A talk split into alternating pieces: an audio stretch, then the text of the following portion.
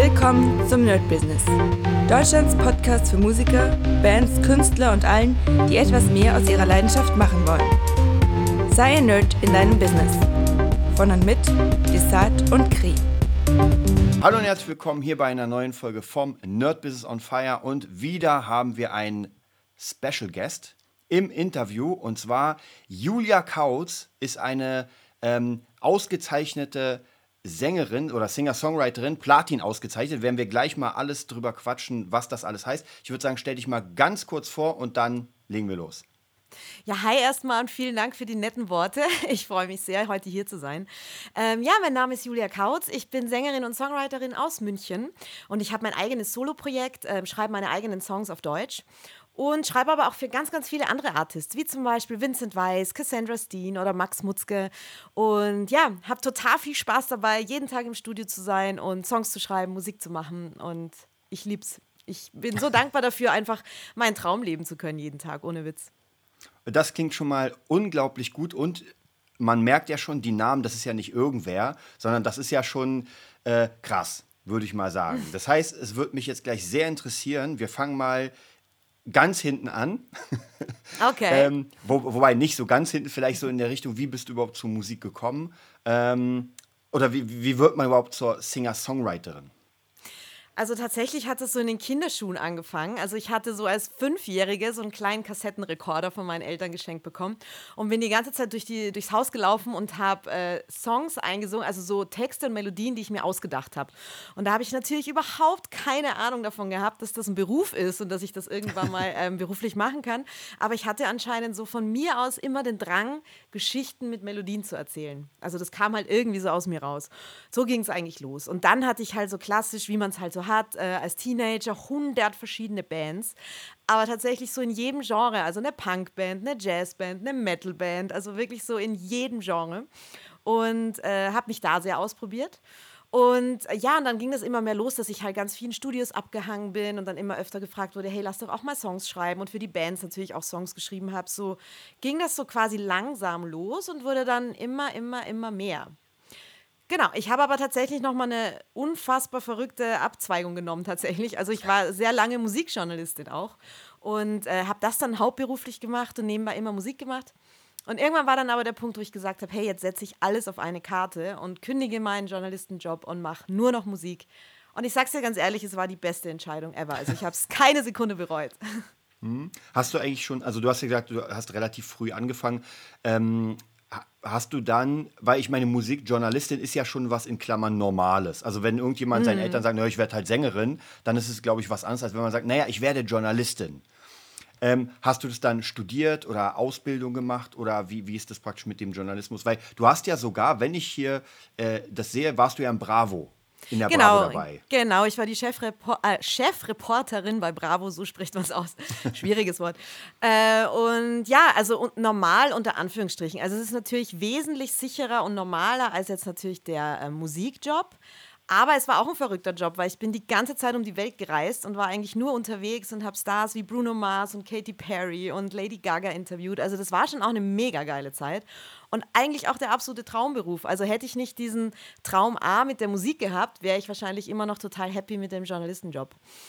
Ähm, studiert habe ich tatsächlich ähm, Germanistik, Theater, Film und Medienwissenschaften. Das ist in Wien, habe ich studiert, zwei Zweige. Bin aber ganz ehrlich, ich habe es irgendwann abgebrochen, weil dann eben diese Jobs kamen, wo ich ständig unterwegs war als Journalistin und dann war halt einfach keine Zeit mehr. Mhm. Und dann habe ich mich wirklich dafür entschieden, so hey, Learning by Doing, mach's doch einfach, äh, indem du Erfahrungen sammelst und mach's einfach. Und das war tatsächlich auch die richtige Entscheidung. Also mich hat nie jemand dann irgendwie gefragt nach einem abgeschlossenen Studium, sondern wollte mhm. einfach wissen, wo hast du schon gearbeitet, wen hast du interviewt, was hast du schon gemacht. Mhm. Also praktisch, da kommt man, da rutscht man rein, wenn man irgendwie Erfahrung hat und natürlich dann gut ist in dem, was man tut. Genau, das ist ja eh immer das Wichtigste, dass man es mit Leidenschaft tut und äh, natürlich auch gut drin ist und das mit Feuer macht. Und das ist tatsächlich in dem Job auch wichtiger als jetzt ein abgeschlossenes Studium. Ja. Hm. Gibt es da eigentlich, also gerade wenn so mit krassen, Bruno Mars ist ja schon ein krasser Name, Lady Gaga ist ein krasser Name, Katy Perry ist ein krasser Name und wahrscheinlich noch äh, Dutzende andere. Ähm, würdest du sagen, da gibt es irgendwie so eine Art, ja, wie kann man sagen, das, äh, es geht ja in dem Podcast äh, hier sehr viel um Business. Das heißt praktisch, ja. um irgendwie mit der Musik als Hobby schön und gut, aber man will ja Geld verdienen. Und ähm, bei den großen Stars hast du da irgendwie was für dich auch gefunden, wo du sagst, deswegen ist das so. Jetzt abgesehen davon, dass die jetzt krass in ihrem Tun sind. Ich meine, Lady Gaga singt krass, Bruno Mars aus, aber gibt es da noch irgendwie andere Sachen, wo, die du dir vielleicht sogar abgeguckt hast? Ja, also ich habe zum Beispiel halt ähm, absolut gelernt, wie man Interviews führt, wie man sich vor der Presse präsentiert, wie man Promo macht, weil ich habe halt tausend Interviews geführt, also ohne Witz mindestens. Und ähm, das merke ich jetzt heute für meine eigene Künstlerkarriere, dass das natürlich total hilfreich ist. Ich habe jetzt zwar die Seiten gewechselt, ich bin jetzt die, die halt auf die Fragen antwortet, aber trotzdem weiß ich natürlich, wie man das macht, wie es funktioniert, wie, ne, wie, man, wie man sich da auch so zu verhalten hat. Das ist natürlich wahnsinnig schön und wichtig und da habe ich total viel mitgenommen und durfte halt auch super viel immer beobachten. Ich war auch bei ganz vielen Videodrehs dabei und habe dann immer halt geguckt, ja, wie, wie ist man denn als professioneller Musiker? Wie, wie, wie verhält man sich? Wie ist das? Und habe damals aber auch schon von, durch die Interviews und so weiter immer auch schon mitgekriegt, okay, es ist ein richtig harter Job. Ne? Also man stellt sich das ja immer so, also als Teenager habe ich mir das so geil vorgestellt. Ne? Man lebt halt nur ein Luxusleben und macht Musik und es ist alles total geil. Aber da steckt natürlich auch wahnsinnig viel Arbeit dahinter. Also ich sag's dir ganz ehrlich, ich arbeite momentan wirklich sieben Tage die Woche und ähm, es gibt eigentlich auch keinen Feierabend. Also mhm. Und das soll jetzt gar nicht abschreckend klingen, äh, dass man da viel arbeiten muss, ähm, weil es macht ja auch total viel Spaß und es fühlt sich ja ganz oft auch nicht wie Arbeit an. Aber ich glaube tatsächlich, dass man dieses Feuer und diesen unbedingten Willen wirklich braucht, um es im Musikbusiness schaffen zu können. Weil es ist, ohne Witz, das härteste Business der Welt, wenn auch das Allerschönste. Also würdest du schon sagen, man sollte äh, wirklich für sich selbst gucken, ob das jetzt ein sehr wichtiges Hobby für einen ist, das einen erfüllt, aber vielleicht hat man dann nicht das Feuer, das man braucht, um wirklich zu sagen, ey, ich kann davon einfach meine Miete bezahlen. Total. Also ich muss ehrlich sagen, auch ähm, die Zeit, bis man mit der Musik Geld verdient, ist eine lange.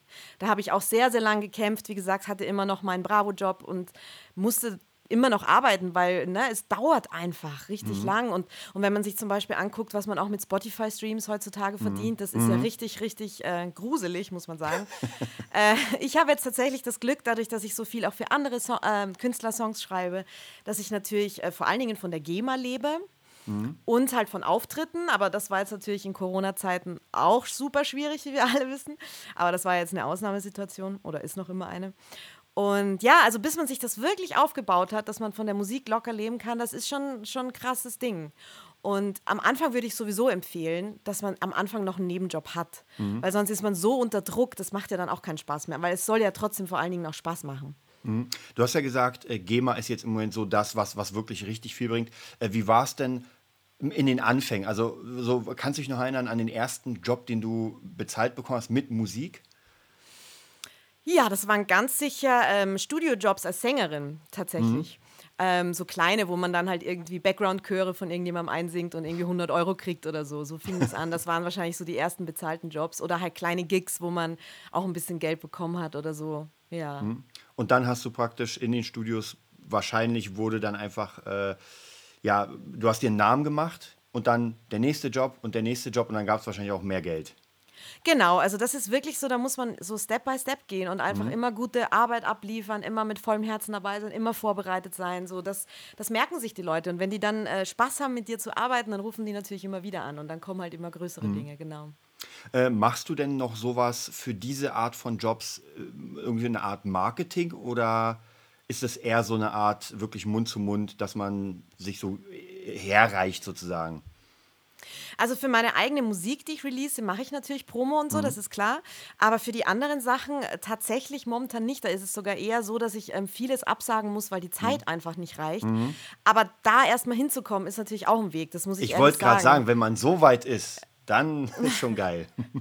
nee, das, das, da bin ich auch total dankbar, aber das war halt auch wirklich eine jahrelange Arbeit. Also ich habe mir einfach ein super Netzwerk aufgebaut, kenne auch super mhm. viele Songwriter, Produzenten und Künstler und freue mich da auch total, dass die mich einfach anrufen und sagen, hey, hast du Bock mit mir zu schreiben? Also das ist natürlich so der Best Case, ne? Mhm. Also praktisch, okay, dann, dann kann man ja wirklich sagen, dass man äh, in dieser Sparte jetzt nicht wirklich so viele, äh, naja, Marketing braucht, sondern da er wirklich hin muss zu den Jobs, die Jobs natürlich gut machen muss. Wenn man schlecht ist, wird man wahrscheinlich nicht mehr gebucht. Ähm, hattest du da auch schon Erfahrungen, sag ich mal jetzt mit anderen, dass du gemerkt hast, okay, die wären jetzt, die waren jetzt nicht vorbereitet oder waren nicht gut? Also was waren denn die schlechten Erfahrungen jetzt nicht nur mit dir selbst, sondern mit vielleicht anderen?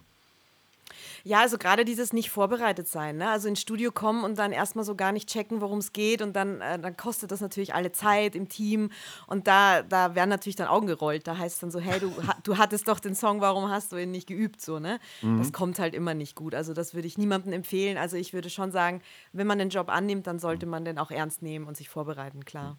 Würdest du sagen, bei, bei den großen Namen, die sind eher vorbereitet als die kleinen Namen oder kommt es auch mal bei einem Bruno Mars vor, der sagt, ups, ich dachte, wir nehmen erst in zwei Monaten auf? Ja, wahrscheinlich, ne? Oder dann hat er auch mal vielleicht bestimmt zu lange gefeiert und ist am nächsten Tag auch nicht so fit. Also jeder ist ja nur ein Mensch, ne? Also keiner ist ja eine Maschine und das passiert auch den, den Besten und den Größten bestimmt. Aber gerade wenn man am Anfang ist, also einem Bruno Mars, verzeiht man es dann halt, wenn der Verkater ja. zum Interview ankommt. Zum Beispiel habe ich natürlich gelacht und habe natürlich das Interview trotzdem geführt. Aber ja. wenn man am Anfang ist, dann muss man sich halt erstmal beweisen und halt hocharbeiten mhm. und halt einfach zeigen, dass man Feuer hat und Bock hat. Das ist, mhm. glaube ich, das Wichtigste. Ja, ja und, bei den, ähm, hm? Und weil du auch gefragt hast, nochmal wegen dem Marketing, das ist schon ein mhm. Tipp. Also am Anfang habe ich das natürlich schon gemacht. Ne? Also am Anfang habe ich einfach wildfremde Studios und Produzenten angeschrieben und gefragt, ob sie nicht meine Songwriterin oder Sängerin brauchen. Mhm. So. Also ganz am Anfang habe ich das schon gemacht und das würde ich jedem auch empfehlen, da einfach wild Leute anzuschreiben. Und das geht ja durch Instagram und Facebook und so weiter heutzutage ja eh so leicht, mhm. dass man da irgendwie sich ein paar Leute raussucht und die dann einfach wild anschreibt. Also das mhm. ist schon eine Empfehlung. Wie, wie war es denn früher? Weil, wie du schon gerade gesagt hast, wir sind jetzt in der Zeit, wo jeder Star irgendwie theoretisch erreichbar ist. Wahrscheinlich eher nur sein, sein Mailkasten, aber, aber früher gab es ja sowas nicht. Also da musste man wahrscheinlich einbrechen in die Wohnung. ne, eingebrochen bin ich nicht. Aber äh, damals habe ich mir halt einfach äh, das ergoogelt so, ne? Ich habe dann halt einfach gesucht, wo sind Studios in meiner Stadt, ähm, wo sind Produzenten und die mhm. dann einfach über E-Mail angeschrieben, so, ne? Ähm, aber heute dann, ist es halt wirklich einfacher über Instagram. Ja. Und dann irgendwie mit, äh, mit Referenzen oder noch nicht? Oder hast du einfach erstmal gesagt, ey, ich bin Songwriterin, lass uns treffen? Naja, am Anfang hat man ja noch keine, ne? Also ganz am Anfang war ich halt Der Teufelskreis. ja, ganz am Anfang habe ich halt einfach geschrieben, hey, ich, ich lieb's, äh, Songs zu schreiben, ich bin Sängerin, ähm, wollen wir uns mal treffen, wollen wir mal quatschen, brauchst du vielleicht ab und zu jemanden für Projekte einfach so. Wenn dann Referenzen dazukommen, dann ist natürlich super, die auch zu nennen. Dann kann man mhm. ja sagen, hey, ich habe das schon gemacht und das und ich glaube, das würde auch zu dir passen und ich würde gerne mal, oder dann kann man ja auch Hörproben schon schicken, wenn man jetzt zum Beispiel auch schon was geschrieben hat oder eingesungen hat, das kommt natürlich dann immer gut. Also je mehr man hat, desto mehr mhm. verschicken. Was würdest du denn sagen, gerade am Anfang ist es ja immer schwierig, wie gut muss man denn sein, um, also ich weiß, es ist immer eine schwierige Frage wahrscheinlich, weil, naja, am besten sehr gut, aber äh, was, was würdest du sagen, wie, warst du denn am Anfang, als du die ersten Jobs angehört hast, warst du schon perfekt fertig oder Natürlich nicht. Das ist ja niemand. Also wenn ich mir heute so Demos von früher anhöre, dann muss ich halt schmunzeln. Also es war süß und äh, man hat natürlich schon immer gemerkt, dass die Liebe zur Musik da war mhm. und natürlich auch die Musikalität. Ich habe ja schon mein Leben lang Musik gemacht, natürlich. Aber um Gottes Willen, wie traurig wäre das, wenn ich mich nicht verbessert hätte über die Jahre. Also Gott sei Dank ist das ja so. Und ähm, ja, da darf man auch, glaube ich, nicht so streng mit sich sein. Jeder fängt ja erstmal klein an.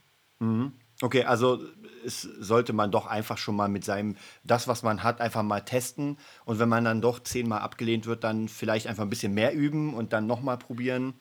Genau, also ganz wichtig ist es halt wirklich an sich zu arbeiten. Also ich habe dann auch Gesangsunterricht genommen, ganz viele Jahre lang, auch verschiedene Arten. Ich habe sogar mit Klassik angefangen, dann Jazz, mhm. dann Pop. Und also wenn man jetzt zum Beispiel eben singt oder wenn man, ähm, wenn man Songwriting machen will, dann gibt es natürlich auch super viele geile Workshops und so, so kann man sich ja auch fortbilden. Und weil du jetzt aber gefragt hast, das fand ich einen ganz wichtigen Punkt, wie viel ist es denn können, also wie wichtig ist es denn, dass man ähm, gut ist in dem, was man macht. Natürlich ist das sehr, sehr wichtig, aber generell glaube ich, um sich langfristig im Musikbusiness durchzusetzen, ist es mindestens genauso wichtig, dass man eben ein kleiner Workaholic ist, dass man zuverlässig ist, dass man Tag und Nacht bereit ist zu arbeiten. Also das ist tatsächlich, glaube ich, mindestens genauso wichtig, weil ich kenne ganz, ganz viele äh, Künstler oder halt Sänger, die haben begnadete Stimmen, Mhm. Aber die kriegen den Arsch nicht hoch, ne? Also die sind halt irgendwie, ja. die haben halt keinen Bock, die hoffen halt, dass es ihnen irgendwann zufällt. Und manchmal passiert das auch, ne? Mhm. Es gibt schon auch immer diesen Lotto-Sechser, wo man sich so denkt, boah, er hat echt Glück gehabt oder sie. Aber ähm, das ist nicht die Regel. Also man mhm. muss in der Regel schon auch hart arbeiten. Mhm. Wie ist es dann, weil das ist natürlich auch nochmal eine wichtige Sache, vielleicht äh, auch für Leute, die in diesem Bereich wollen. Das lässt sich ja dann wahrscheinlich doch ein bisschen schwierig vereinbaren mit, äh, mit Familie, mit einem Freund oder Freunden und äh, wie passt das zusammen? Das kann ich dir nicht beantworten, weil ich bin Single und habe keine Familie. Und das sagt, das sagt vielleicht schon viel drüber aus, so, ne? Also Aber schon mal gehabt, eine Familie. Also. Äh, nee, also ich habe noch keine Kinder und keine Familie gehabt. Ich hatte natürlich eine äh, lange Beziehung, das hatte ich schon. Und da war es ganz gut, weil der auch in so einem Bereich tätig war. Der war auch mhm. kreativ, hat auch Musik gemacht und so weiter. Da, da hat sich das ganz gut beflügelt und der hatte dann auch für meinen verrückten mhm. Tagesablauf auch Verständnis. Aber ich sag's ganz ehrlich, natürlich ist das schwierig, ne? Also ähm, manchmal habe ich wirklich das Gefühl, ich bin halt mit der Musik verheiratet. Und mhm. ich wünsche mir natürlich auch eine Familie und ich glaube auch, dass das vereinbar ist natürlich. Aber es ist auch eine Herausforderung. Also es ist, glaube ich, gar nicht so leicht. Ja. Also wahrscheinlich sind deswegen auch Stars mit Stars zusammen, weil die ja. das Leben kennen und äh, sich dann halt einmal pro drei Monate treffen am Flughafen, wenn sie sagen, ey, ich muss dahin, du musst dahin, lass uns da treffen. Ja, voll. Also ich glaube tatsächlich, also es hat halt alles Vor- und Nachteile. Ne? Wenn beide Musiker sind und beide ein unregelmäßiges Einkommen haben und beide so einen verrückten Job, dann kann halt auch passieren, dass, dass das ähm, ganz kompliziert wird. Mhm. Deswegen, das frage ich mich auch immer. Wäre es besser, einen Steuerberater zu daten, der ein geregeltes Leben hat? Hat und äh, irgendwie Ruhe ausstrahlt. Oder ja, ich muss sagen, ich finde halt Künstler halt auch sehr ähm, attraktiv. Ich mag das halt, wenn Leute so ticken wie ich und, mhm. und auch kreativ sind und so. Deswegen, mhm. das finde ich schon, schon cool. Ich glaube, also ich würde fast sagen, dass mit jemand standhaften ist es halt schwierig, weil ich glaube, wenig Menschen verstehen das. Also zumindest geht es mir immer, wenn ich Freunden erzähle, was ich gerade mache, wo ich bin, hier tour, dann nach Hause, dann unterrichten, dann die Musikschule, dann wieder tour. Und die denken so, wann machst du denn mal frei? Und mm. äh, ja, mhm. wenn ich frei mache, arbeite ich an anderen Projekten. Ja, ich kenne das so gut. Und ja. Ich glaube, das ist schwierig für die, das zu verstehen. Und dann, wenn man jemanden als Partner so hat, dann kann es doch sein, dass er am Anfang oder sie am Anfang sagt, gar kein Problem. Ich habe damit überhaupt kein Problem. Das machen wir schon. Und dann nach ein, zwei Jahren, hm, sollen wir nicht noch mal über einen Jobwechsel reden? Ja, ja, ja, total. ja, ich, ich, ich, ich weiß genau, was du meinst, ja. Aber ja, wie du schon sagst, man ist, es ist einfach ein, es ist ein Traumjob. Und ich glaube, Dieter Bohlen hat es mal gesagt, den gibt es halt nicht für lau. Ja, tatsächlich. Alles hat, alles hat seinen Preis. Ja, das ist halt auch so, ja, genau. Äh, wie sieht es denn bei dir aus? Weil das ist ja, wie du schon gerade gesagt hast, das ist ja doch ein Job, der, naja, regelmäßiges Einkommen ist da halt schwierig, weil man ja doch wahrscheinlich eher von ähm, Gage zu Gage, von Honorar zu Honorar. Hm. Man ist ja eigentlich selten irgendwo wirklich angestellt, wo man sagt, naja, gut, zwar meine 2000 sind hier sicher. Ähm, ist es für dich schwierig, so immer, ähm, wie soll ich sagen, also immer an die Zukunft zu denken, dass du sagst, naja, jetzt läuft es gut, aber ich muss ja auch in zwei Jahren weitere Jobs, weil normalerweise, wenn du einen äh, Job hast und einen Vertrag unterschrieben oder als Beamter, weißt du genau, fertig. Leben lang. Mm, ja, ja, ja. So ist es natürlich bei uns nicht. ähm, ja, es ist äh, super schwierig und das, da musste ich mich auch erst dran gewöhnen, weil ich war ja früher auch angestellt. Ne? Ähm, aber ja, also was ich jedem empfehlen kann, ist versuchen mit dem Geld, das man bekommt, zu haushalten. Mhm. Also zum Beispiel die GEMA, die kommt einmal im Quartal, also viermal im Jahr. Und da kriegt man manchmal auch super Ausschüttungen und dann ist man total happy. Und natürlich bin auch ich dann total euphorisch und denke mir, boah, jetzt in Urlaub fahren und jetzt das machen und jetzt das Geld irgendwie verprassen. Aber das wäre halt so dumm, mhm. weil du weißt halt nicht, äh, ist die nächste GEMA-Abrechnung wieder hoch oder ist die vielleicht einfach klein, weil das passiert halt auch. Mal mhm. ist die total hoch und die nächste ist wieder klein und keiner kann es dir vorher sagen. Mhm. Da, da hast du ja auch keinen Einfluss drauf, oder? Also wie oft nee. die Leute auf Tour gehen. Nee, eben. Also jetzt bei Corona war es ja eh bitter, ne? Aber ich, ich mhm. habe natürlich auch keinen Einfluss drauf, wie oft die Songs, die ich schreibe, im Radio laufen, im Fernsehen ja. laufen, im Kino laufen. Äh, ja, also das ist, da muss man halt immer nehmen, was kommt mhm. und kann super schwierig planen. Ja. Deswegen immer, immer ein bisschen was weglegen und immer nicht alles gleich ausgeben. Ich mhm. weiß, das ist auch so eine Musikerkrankheit, man will es ja immer gleich ausgeben, aber ich würde es äh, niemandem raten. Mhm. Was ist denn bei dir so der einer der größten Ausgabenposten, wenn du mal wirklich Geld kriegst, wenn du sagst, oh, jetzt kam eine richtig krasse, so, so was ist das, wofür du es eher am meisten ausgeben würdest oder gibst?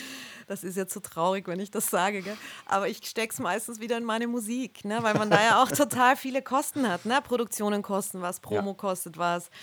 Ähm, also tatsächlich stecke ich momentan mein ganzes Geld, das reinkommt, auch wieder zurück in die Musik. Aber natürlich ab und an gönne ich mir auch schöne Reisen, wenn mhm. das jetzt auch wieder ein bisschen geht. Das stand ja auch alles still. Oder investiere es gerne in schöne Quality Time mit Freunden und Familie. Mhm. So, so dann eher. Aber ich bin jetzt niemand, der Luxus braucht, gar nicht, zum mhm. Glück. Aber es ist ja wahrscheinlich. Ähm das, was du ja in deine Musik steckst, kommt ja auch wieder in Jobs, weil die Leute, du, du spreadest dich ja auch durch deine eigene Musik. Genau, voll.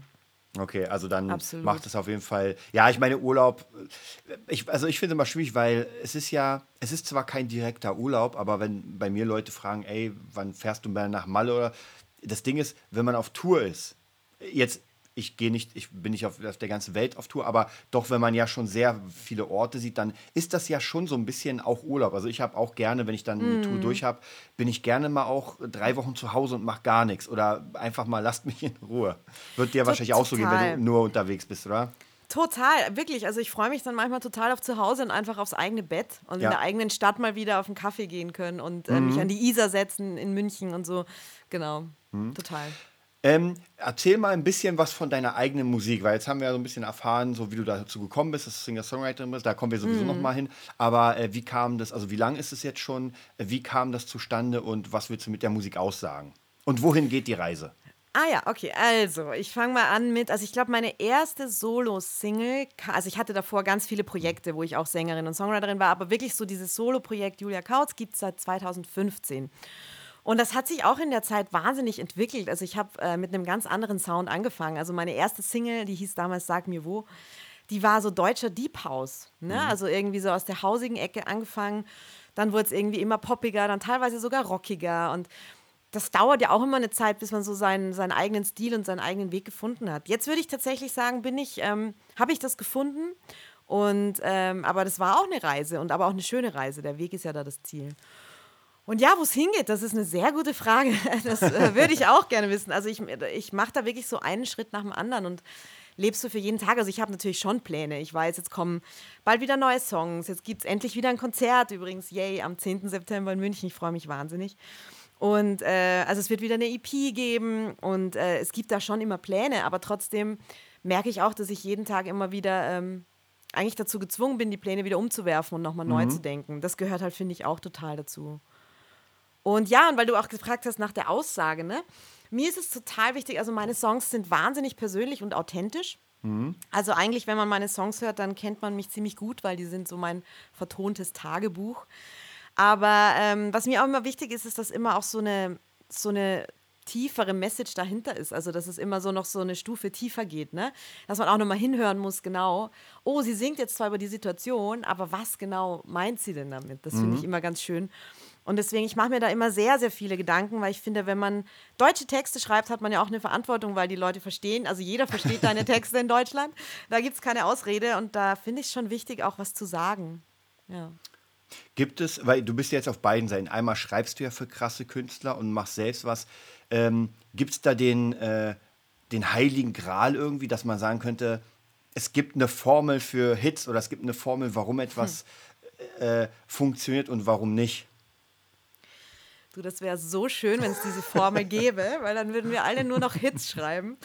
Äh, leider ist das auch so eine Sache. Ne? Natürlich, also es gibt natürlich gewisse Dinge, an die man sich hält oder, mhm. ähm, oder Tipps, die man immer bekommt oder eigene Erfahrungen, die man sammelt. Ne? Aber in Wahrheit ist es so, du kannst immer nur jeden Tag ins Studio gehen, das Beste geben, was du hast und kannst. Und dann wie bei einem Lotte-Sechser darauf warten, dass du die richtigen Zahlen erwischt hast, weil man kann das nie sagen. Und das habe ich tatsächlich auch als Bravo-Reporterin früher auch beobachtet, dass da gab es auch oft Künstler, wo ich mir dachte, hey, das stimmt doch jetzt alles. Der hat mhm. Hits am Start, der sieht saugut aus, der hat eine krasse Stimme, eine geile Plattenfirma, da wird sogar Geld investiert. Mhm. Der muss doch was werden. Und da hat es dann auch oft nicht geklappt. Und dann hat wieder irgendwas geklappt, wo man sich denkt, so, hä, warum ist das? also es ist tatsächlich, ich glaube wirklich, dass... Ähm, unberechenbarste Business. Ups, jetzt mhm. habe ich meine Kamera umgedreht. Das unberechenbarste Business. Und ähm, das macht es aber auch so aufregend, weil es ist halt mhm. irgendwie so, ja, jeden Tag Lotto spielen. Ja. Mhm. Aber also du konntest ja wahrscheinlich doch durch diese ganzen Interviews auch für dich was rausziehen, dass du schon gewisse Fehler wahrscheinlich dann nicht machst, die man vielleicht als kompletter Anfänger machen würde. Ja, die, die Frage, ja, schon natürlich, also klar, aber die Frage ist halt auch immer, was, was sind so Fehler, die jetzt wirklich eine Karriere verhindern würden? Ich weiß gar nicht, ob es das gibt. Mhm. Weil manchmal ist es ja tatsächlich auch so, dass ähm, gerade auch die Anti-Helden, die so vermeintlich alles falsch machen, dann genau die sind, die ja. durch die Decke gehen. Ne? Also das ist eine ganz spannende Frage. Gibt es denn überhaupt was, was ein absolutes No-Go ist? Was einem die Musikbranche nicht verzeiht? Ich weiß nicht. Ich glaube, es gibt wirklich tatsächlich fast gar keine Regeln dahingehend. Mhm. Okay, also kann man wirklich mit allem erfolgreich oder auch nicht erfolgreich werden? Irgendwie schon. Und ich glaube tatsächlich, es steht und fällt natürlich immer mit dem Song. Also du brauchst mhm. natürlich einen guten Song, aber auch das ist ja relativ. Manchmal mhm. ist es ja auch irgendwie ähm, ein Schrottsong, der dann auf einmal Nummer eins ist, wo man sich wirklich als Songwriter so denkt, so echt jetzt, ja. das ist es jetzt. Ähm, Schnappi. Ich, ja, also da bin ich ganz ehrlich, sowas gibt es dann auch, wo man sich so denkt, okay, ich versuche hier echt künstlerisch wertvolle Dinge zu schreiben und sowas ist dann halt der, der, der, ja, der Hit. Das gibt's halt auch. Aber deswegen, ja, ich glaube, das Einzige, was man wirklich machen kann, ist immer versuchen, das Beste in dem jeweiligen Moment zu geben, was man mhm. zu geben hat. Ähm, wie, wie ist es denn praktisch für dich?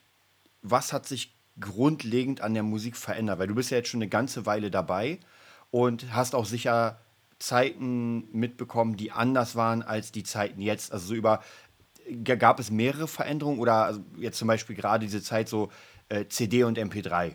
Ja, davor mm. CDs alle kaufen und jetzt auf einmal kommt die MP3 und alle laden sich von Napster. Das ist ja wahrscheinlich auch für ja. Singer-Songwriter, für Künstler schon ein Einbruch, wo man sich denkt, oh, das ist Paradigmenwechsel in, dem, in der Art. Total. Und ich muss auch wirklich sagen, das finde ich schon schade. Ich habe schon das Gefühl, dass eben, also natürlich als User liebe ich Spotify ja auch total und alle Plattformen, wo man Musik halt streamen kann. Aber dennoch glaube ich, dass ein bisschen die Musik dadurch an Wert verloren hat, so bei mhm. den Menschen. Ne? Also früher als man irgendwie bei Mediamarkt stand und irgendwie CDs durchgehört hat und ja. sich dann entscheiden musste, welche kann ich mir leisten, welche ja. nicht, da hatte das so einen Wert. Ne? Das war ein haptisches Ding, das konnte man mhm. anfassen und da musste man für Geld ausgeben und deswegen war es irgendwie auch was wert jetzt hat man das Gefühl, ist es halt so ein bisschen zu so einem Wegwerfprodukt geworden. Ne? Also das, ähm, ja, die Leute so, heute hören sie das, aber morgen auch wieder das und übermorgen haben sie schon wieder vergessen, was sie vorgestern gehört haben. Hm. So. Ja, wa wahrscheinlich ist es auch natürlich die Masse, die jetzt gerade rauskommt. Es ist ja gar nicht mehr ja. möglich als, also ich weiß auch, da ist 90er Jahre, Tupac hat was rausgeholt, man hat sich im American Store geholt und hat dann wirklich, und jetzt mittlerweile kann man ja gar nicht mehr so viel Zeit investieren, um Musik zu hören wahrscheinlich. Naja, angeblich, das, das glaube ich, stimmt gar nicht. Also die äh, Studien sagen ja, dass man mehr Musik hört denn je. Also dass mhm. irgendwie Musik so allgegenwärtig ist wie noch nie. Aber sie wird halt gratis konsumiert. Und alles, was man geschenkt bekommt, das ist ja bei ja. allem so, ist halt irgendwie dann nichts wert am Ende so. Ja, ja, klar. Also ich meine, wenn, wenn die ganze Zeit äh, Spotify läuft als Playlist, mhm. schon klar. Aber bei mir ist zumindest so, dann höre ich aber nicht richtig zu. Es läuft einfach irgendwo. Ja. Das ja, auch, und, ja. Das und wenn man sich eine Platte wirklich früher geholt hat, die mal irgendwie drei Jahre gebraucht hat, dann hat man sich wahrscheinlich hingesetzt, sich einen Kaffee genommen oder einen Whisky und gesagt, okay, jetzt gibt es Primetime mit him oder keine Ahnung. Total, also voll, da gebe ich dir absolut recht. Aber das war ja generell schon so, ne? Ich weiß nicht, ob du noch einen Plattenspieler hast, ich habe noch einen. Das war natürlich auch ein ganz anderes Lebensgefühl, ne? Sich hinzusetzen, eine Platte aufzulegen, es knistert, es geht los und dann, äh, ja, das war schon ein anderer Genuss. Das ist halt so ein bisschen wie Netflix und Kino, ne? So Spotify, Plattenspieler, so, ist, glaube ich, ein ganz guter Vergleich. Ja, also ich, ich glaube, ja, ich hatte einen Plattenspieler, aber jetzt nicht direkt um, um Musik zu hören, sondern eher so DJ-technisch oder so ein bisschen ah, was ja, rumprobiert. Klar. Aber tatsächlich äh, war bei mir mal CD, das war so mein, meine ja, Welt. Ja, ja. Well, nee, Kassetten aber auch, ähm, Kassetten auch noch. Das stimmt, die hatte ich auch. Und ich muss jetzt auch zu meiner Verteidigung sagen, so alt bin ich jetzt auch noch nicht. Ich hatte das aber durch meinen Papa halt immer mitbekommen. Also mein Papa war halt großer Plattenliebhaber und deswegen habe ich auch als kleines Kind immer schon mit ihm Platten gehört. So. Hm. Aber ich bin eigentlich auch äh, die CD-Generation ja. auf jeden Fall. Man, man, muss ja auch sagen, heutzutage ist ja die Musik dadurch, dass sie digital ist, ist sie auch unzerstörbar. Ich weiß auch, wenn man damals Kassetten hatte, die muss man schon so jede paar Jahre neu kaufen, weil die dann ausleiert. Total und sogar die CDs werden ja irgendwann leer, ne? Ja. Also ja. das finde ich auch so krass. Ich habe hier eine riesen CD-Sammlung, weil ich habe bei Bravo ja immer auch so Bemusterungen bekommen. Ich habe mhm. ohne Witz, ich glaube 3000 CDs, die ich nicht übers Herz bringe, wegzuwerfen. aber weil die irgendwie, die haben ja alle eine Seele für mich, aber äh, ich fasse ja die nicht mehr an. Ne? Und ja. ich glaube, dass teilweise, das habe ich jetzt erst so wirklich mitbekommen, dass die halt irgendwann sich nicht mehr abspielen lassen, also leer sind. Und ich glaube, einige davon sind es wahrscheinlich sogar schon. Sehr inter interessant. Also es ist tatsächlich, ich habe auch noch einen ganzen Schrank voll CDs, habe die irgendwann mal äh, rüberkopiert auf iTunes. Mhm. Und äh, seit es Spotify gibt, brauche ich sie nicht mehr rüberkopieren, weil alles da ist. Total. Äh, aber tatsächlich eine leere müsste ich mal alle mal durchprobieren, ob irgendeine dann einfach leer ist. Aber ja, du hast recht. Ja. Also das ist ja bei Kassetten, bei VHS. Und jetzt mhm. ist es ja so, dass es wirklich unsterblich ist. Also solange es mhm. wir Internet haben, Wobei, wer weiß, vielleicht gibt es irgendwann Internet weg. Du, es kann auch passieren. Ohne know. Strom geht nichts. Ja, ja. Oder vielleicht gibt es irgendwann was anderes und wir sagen, boah, wie altmodisch damals hatte man noch ja. das Internet, ne? Ähm, hast du denn irgendwie für dich selbst so Zukunftsprognosen, was du denkst, was als nächstes kommt? Puh. Schwer. Vielleicht hat man irgendwann so einen Chip im Kopf, dass man nur noch äh, denkt, ich möchte dieses Lied hören und dann läuft es im Kopf ab. ist aber auch saugruselig, ne, dieser Gedanke. Aber so weißt du schon, wie diese Google-Brille, von der ja auch ja. immer alle Ja, reden. wir, wir, sind ja schon, wir sind ja schon sehr nah dran. Also wir haben noch nichts im Kopf, aber es gibt ja auch wieder Mhm. diese Google-Brillen, wo man tatsächlich irgendwo hinguckt und das schon so ein bisschen trackt anhand der Pupillen, wo ich hingucke und so. Also das ist, ja, Mhm. das ist schon wirklich gruselig. Die Frage ist dann auch natürlich wieder, ähm, oder die Frage wird ja sein, ob Musik nochmal äh, einen, wie soll ich sagen, so eine Art Reboot bekommt, dass man sagt, Musik ist wieder einzigartig und nicht Massenware. Das würde ich mir sehr, sehr wünschen. Ich frage mich nur gerade, wie man das, ich glaube, da gibt es keinen Weg zurück. So, das ist irgendwie schwierig, glaube ich. Weil äh, alles, was einmal gratis war, wenn man Ja. dann plötzlich sagt, so jetzt wieder nicht mehr, ne, dann, ähm, dann weigern sich halt alle und so. Also ich glaube, da wieder zurückzugehen, ist schwierig. Ja, ich glaube, wahrscheinlich ist es schwierig, weil alles, was digital kopierbar ist, lässt sich ja kopieren. Wenn ich zum Beispiel ein Auto kann ich nicht kopieren. Ich kann es nachbauen, das wird mich aber trotzdem viel Geld kosten. Und ein Song hat, hat man ja, wobei man muss ja sagen, damals hat man es ja auch mal, man hat seinen Kassettenrekorder hingestellt und wenn im Radio was lief, dann hat man es aufgenommen. Ja, genau. Ja, war ein bisschen schwieriger als heute, wo man einfach nur sucht oder, oder Ja. äh, Shazam oder wie die Dinger heißen, da einfach nur ranhält. Aber, also Aber das war halt auch geil. Das hatte halt auch was, ne? Da Ja. musstest du den ganzen Tag warten, wann dein Lieblingssong im Radio kommt und den aufnehmen und dadurch war er dann noch besonderer, ne? Also das Ja, ja, das, das stimmt. Ja, ja, ich kann mich noch erinnern, wenn bei MTV irgendwas lief und das hier erst in fünf Jahren erst gekommen ist und man sich dachte, ey, lauf noch mal, lauf noch mal. Ja, ja, ja, voll, voll. Oh, dann War- hat irgendeiner reingequatscht mit einer Moderation oder so. Ich hab's gehasst. ja, ja, ja, das, das stimmt. Das musste man dann. Und, und schneiden war damals nicht so leicht wie heute. Nee, das nee. stimmt. Sag mal, ähm, ich habe noch gesehen, du hast ja auch ein Buch geschrieben. Ja, genau. Als, ähm, war das als Ghostwriterin oder als offizielle Writerin? Nee, ich stehe offiziell auch auf dem Cover, was mich sehr freut. Ähm, aber es war halt so, wir haben das zu zweit geschrieben, mein Mhm. lieber Kollege Sascha Wernicke und ich. Wir waren damals zu der Zeit Bravo-Kollegen. Mhm. Und ähm, wir haben aber Flairs Lebensgeschichte, also von dem Rapper Flair, Mhm. die Lebensgeschichte aufgeschrieben und haben damals sehr, sehr viele Wochen und Monate mit ihm verbracht und er hat uns einfach sein Leben erzählt und wir haben es dann sozusagen aufgeschrieben. Also Mhm. mit, mit Flair zusammengeschrieben dann, wenn du so willst, genau. Und war, war das das einzige oder also war es ein Abstecher oder hast du noch irgendwie andere Bücher in der Hinterhand? Also äh, ich schreibe tatsächlich gerade an einem, ähm, einem, ja, ich mag noch nicht zu viel verraten, aber es, es ist tatsächlich auch ein Buch über die Musikbranche. Und äh, das wird sehr spannend, ein Roman tatsächlich, also kein Ah. Handbuch oder so. Also ähm, es wird spannend, aber ich kann noch nicht zu viel verraten, das, das geht nicht, auch wenn ich so gern würde. Und da bin ich tatsächlich jetzt sehr fleißig dran und habe im Lockdown da auch sehr viel dran gearbeitet und ich hoffe, dass das ganz bald kommen wird und da bin ich sehr aufgeregt. Das macht ganz viel Spaß. Ja, da bin ich auf jeden Fall auch sehr, sehr gespannt. Das heißt, dann sehen wir uns zum noch einem Interview, wenn wir über das Buch reden. Super, super gern, auf jeden Fall. Ähm, wie, wie war denn an sich die Arbeit? Also äh, war das für dich schwierig, da die Autobiografie zu schreiben oder konntest du sowieso schon gut schreiben wegen deiner Erfahrung als Journalistin? Also das Schreiben war jetzt das allerwenigste Problem. Es war halt teilweise tricky, weil ähm, Flair nimmt sich halt kein Blatt vor den Mund. Das ist auch super. Und dann hat er halt natürlich krasse Geschichten ausgepackt. Und dann haben wir da wirklich äh, ein absolutes Skandalbuch geschrieben, was sich fantastisch gelesen hat. Und dann kam natürlich der Spielverderber ähm, am Ende der Verlag, beziehungsweise der Anwalt vom Verlag und hat gesagt, Nein, das können wir so nicht veröffentlichen. Da müssen wir leider noch mal ein bisschen äh, Pfeffer rausnehmen und ähm, oder auch Figuren dann natürlich irgendwie ähm, verändern und so weiter, weil sonst hätte man tausend Klagen am Hals Ja. von irgendwelchen Leuten. Ne? Das war dann leider ein bisschen schade am Ende. Ich hätte es so gerne im, in der Originalfassung rausgehauen, muss ich sagen. Also es ist sozusagen das, was rausgekommen ist, so eine Art Light-Version, die für den normalen Konsumenten Also die ist immer noch gut, ne? Ich will jetzt damit nicht sagen, das Buch ist langweilig. Es Ja, ist ja. immer noch gut und es ist auch geil, weil man kann immer noch raten, oh, wen meint er denn jetzt und was ist denn Mhm. da nochmal und so. Aber es gab tatsächlich ein paar Dinge, die mussten halt gehen. Und würdest du, würdest du sowas nochmal machen oder war es jetzt für dich so eine Sache, ähm, war interessant, aber du willst jetzt nicht Schriftstellerin werden? Also jetzt abgesehen von deinem eigenen Buch.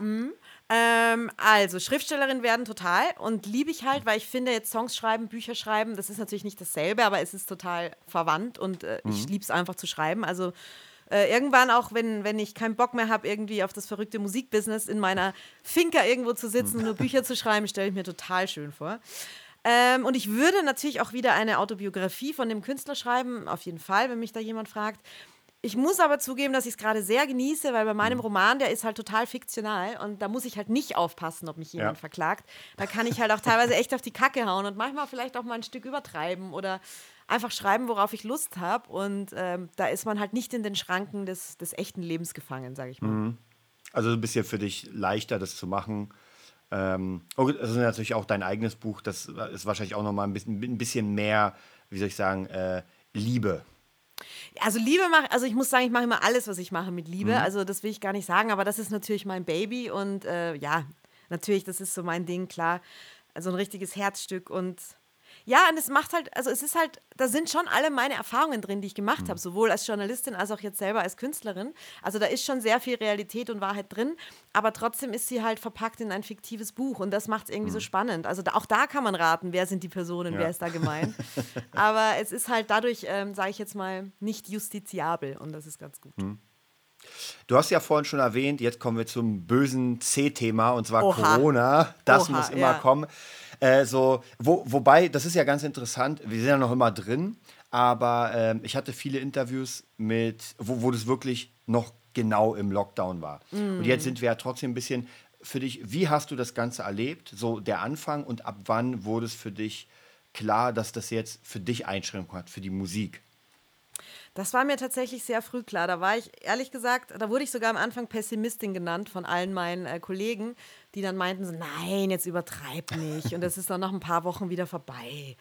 Und ich habe dann tatsächlich gesagt, Leute, ich glaube, Konzerte wird es richtig lang nicht geben und ich glaube, es wird ganz viele Clubs gehen, die, geben, die eingehen und das werden ganz viele nicht schaffen und alle so, nein, nein. Und ich bin eigentlich ein sehr positiver Mensch, ich bin jetzt gar kein Pessimist, aber irgendwie habe ich das gespürt, dass das eine längere Aktion wird, das Ganze. Und ähm, ja, bitter, bitter. Hat natürlich jetzt auch viel kaputt gemacht, super viel verändert, aber da muss man halt auch irgendwie drüber surfen, durchsurfen und irgendwie sich neue Wege überlegen. Wir haben super viele Songwriting-Sessions per Zoom gemacht. Ist halt nicht das Gleiche, aber geht schon auch, ne? Besser als nix. Und äh, Online-Konzerte. Jetzt bin ich halt, wie gesagt, total froh, dass ich endlich wieder ein echtes Konzert geben kann, weil das ist einfach was anderes. Und ja, einfach hoffen, dass wir es irgendwie bald geschafft haben und dann nicht direkt die nächste Variante oder nächste Pandemie oder Welle oder was auch immer dann wieder kommt. Einfach jetzt durchhalten und positiv denken, mehr können wir nicht machen. Aber es ist natürlich eine ätzende Zeit. Ja. Wie hast du das finanziell gemacht? Weil ich meine, also viele Künstler ähm, leben ja nicht in Saus und Braus, sondern anderthalb Jahre ohne was zu verdienen. Also und viele gerade, die jetzt nur vom Live leben. Also die, die jetzt gar nicht sagen können, naja, dann schreibe ich halt ein paar Songs oder dann nehme ich was auf. Ähm, wie, wie, wie hast du das mitbekommen? Also gab es da Zeiten, wo du gesagt hast, puh, jetzt wird es doch schwierig. Ja, definitiv. Also Ende letzten Jahres habe ich mir echt Gedanken gemacht, wie soll das gehen? Sag ich dir ganz ehrlich. Also richtig Existenzängste auch, weil ich habe das riesige Glück, dass ich eben noch die GEMA-Einnahmen habe, aber trotzdem waren so die Konzerte so mindestens ein Drittel, manchmal sogar zwei Drittel meiner Einnahmen. Also das wechselt ja immer, das ist ja immer so phasenweise. Und das war einfach weg und man wusste nicht, wann kommt es wieder. Und, ähm, und die GEMA-Einnahmen gehen ja dann auch zurück, weil da kriegst Ja. du ja auch GEMA, wenn andere auftreten und die sind ja auch nicht aufgetreten. Und also Ende letzten Jahres, da war ich kurz so, dass ich dachte so, wow, vielleicht muss man sich dann doch irgendwie wieder umorientieren, vielleicht geht es nicht mehr.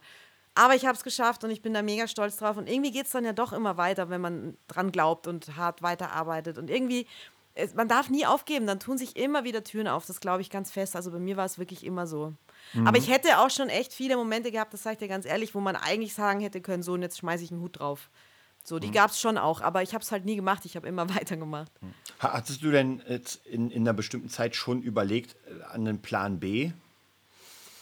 Oder naja, was mein- wäre der Plan ja. B? Na, mein Plan B wäre natürlich also der ganz offensichtliche, dass man wieder sagt, man sucht sich wieder einen Journalistenjob, weil das hat mir ja schon auch enorm Spaß gemacht. Oder man sagt dann eben, man schreibt jetzt nur noch Bücher oder so, wobei das ja natürlich jetzt auch nicht das einfachste Business ist, aber ich glaube tatsächlich nicht ganz so knochenhart wie äh, die Musikbranche.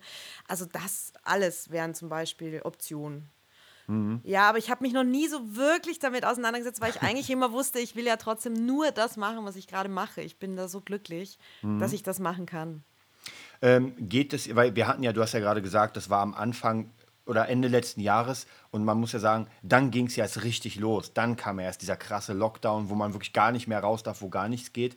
Ähm, wie ist es jetzt? Also praktisch jetzt sind wir ja im ja, fast Ende des Jahres, Mitte, Ende Jahres. Äh, was hat sich da verändert? Also, so, so, was hat sich jetzt aufgetan? Naja, also die Hoffnung kommt jetzt natürlich wieder. Jetzt habe ich wieder meinen ersten Live-Gig und jetzt bereite ich da schon wieder ganz viel vor. Und man plant da auch für nächstes Jahr. Und ähm, das hat sich natürlich entwickelt. Und ich war natürlich überhaupt nicht untätig letztes Jahr. Ich habe meine erste eigene EP veröffentlicht, die heißt Amnesie und habe das alles selber gemacht. Ich mache da auch alles gerade selber, habe meine eigene Plattenfirma gegründet und arbeite nur mit einem Vertrieb und mache wirklich alles selbst und hatte dadurch, dass dadurch, dass keine Live-Konzerte waren, natürlich dafür wieder mehr Zeit, mich da komplett reinzuhängen und da haben sich super viele Türen dann eröffnet und ich konnte meine, meine Zuhörer auf Spotify irgendwie, das war so krass, ver 800-fachen letztes Jahr, da war ich so mhm. mega happy, als ich diese, diese Statistik von Spotify da bekommen habe. Also das hat schon alles auch was gebracht so, ähm, weil man natürlich so dann fokussiert war und nur noch das machen konnte und gar nicht abgelenkt war von, ich spiele jetzt Konzerte oder ich gehe auch mal abends im Biergarten. Man hat dann halt nur noch das gemacht. Und insofern haben sich dadurch auch echt Türen geöffnet. So muss man es tatsächlich auch sehen. Und ich habe Ukulele spielen gelernt im Lockdown. Oh. Das konnte ich vorher auch nicht. Also es hat schon auch gute Seiten gehabt. Ja, irgendwo. Mhm. Ähm, wie sieht es jetzt praktisch für, für diese Art Zukunft aus? Was, was planst du jetzt von, von Konzerten? Wie wirst du deine Musik promoten? Ähm, und, und was passiert da im, im Songwriting-Bereich? Mhm.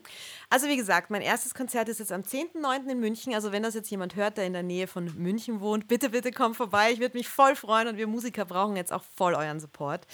Ähm, das ist auf jeden Fall jetzt ein ganz großer Meilenstein. Und dann kommen eben ganz neue Songs, die ich release. Und da sind auch viele tolle Promo-Sachen geplant. Und ähm, ja, es gibt ein paar Dinge, die ich noch nicht verraten darf, aber es wird auch, äh, ja, es wird sehr spannende Kollaborationen auch geben und ähm, coole Dinge, die da auf uns zukommen. Also am besten guckt mal bei Instagram vorbei und da seht ihr immer alles, da seid ihr immer auf dem Laufenden, da würde ich mich freuen. Da heiße ich übrigens Kauzagramm. Ich weiß, du weißt es, aber für unsere Zuhörer jetzt, vielleicht fand genau, ja der genau. eine oder andere spannend, dann kann man sich ja. Genau, du wirst ja eh überall in diesen ganzen Shownotes verlinkt, ohne Ach, Ende. Cool. Es gibt Verlinkungen. Oh. Super, das ist gut. ähm, wen gibt es, ähm, mit dem du unglaublich gerne, so vielleicht zwei, drei Leute, mit denen du unglaublich gerne mal zusammenarbeiten würdest, äh, im Optimalfall noch lebend? okay, sonst hätte ich tatsächlich ein paar, die leider nicht mehr leben, sage ich dir ganz ehrlich, ja. Ähm, boah, da gibt es so viele. Da gibt es so viele. Also tatsächlich, weil wir vorher schon über Bruno Mars gesprochen haben. Bruno Mars, oh mein Gott. Ähm, eine Lady Gaga, auch für mich eine der größten Künstlerinnen überhaupt. Aber es gibt auch ganz, ganz viele tolle Künstlerinnen, zum Beispiel in Deutschland. Ich liebe Madeleine Juno, ich liebe Lea, ich liebe Sarah Connor. Äh, aber es gibt auch ganz tolle Künstler in, in Deutschland. Also Clouseau finde ich zum Beispiel total geil. Annenmai Kantereit. Und das wären so totale Träume, mit denen mal zu arbeiten. Und weil ich gerade schon die starken Frauen erwähnt habe, ich finde, das ist ganz, ganz toll, dass ich so merke, dass wir Mädels da auch voll zusammenhalten und uns auch gegenseitig unterstützen. Und deswegen, ich stehe auch total auf Frauenduette. Also vielleicht klappt ja auch mhm. sowas mal. Ja, es gibt so geile, geile Künstler in Deutschland und es, ist, es gibt auch tatsächlich viele, die unglaublich talentiert sind und noch zu wenig Aufmerksamkeit haben, finde mhm. ich. Äh, wie ist es in der Branche? Also gerade wenn man diese großen Namen hört, ähm, sind viele von denen, die selbst schreiben oder gibt es mehr, die äh, nicht selbst schreiben oder gibt es auch noch mehr, die schreib komplett schreiben lassen? Also gibt es dann so eine Verteilung? Das ist, glaube ich, relativ bunt gemischt, würde ich jetzt mal sagen. Also da gibt es alles. Da gibt es alles von bis. Es gibt wirklich Künstler, die gar nicht schreiben, aber die meisten, also ich mache zum Beispiel so, dass ich bei meinen Songwriting-Sessions meistens mit den Künstlern zusammenschreibe, mhm. also dass die auch dabei sind.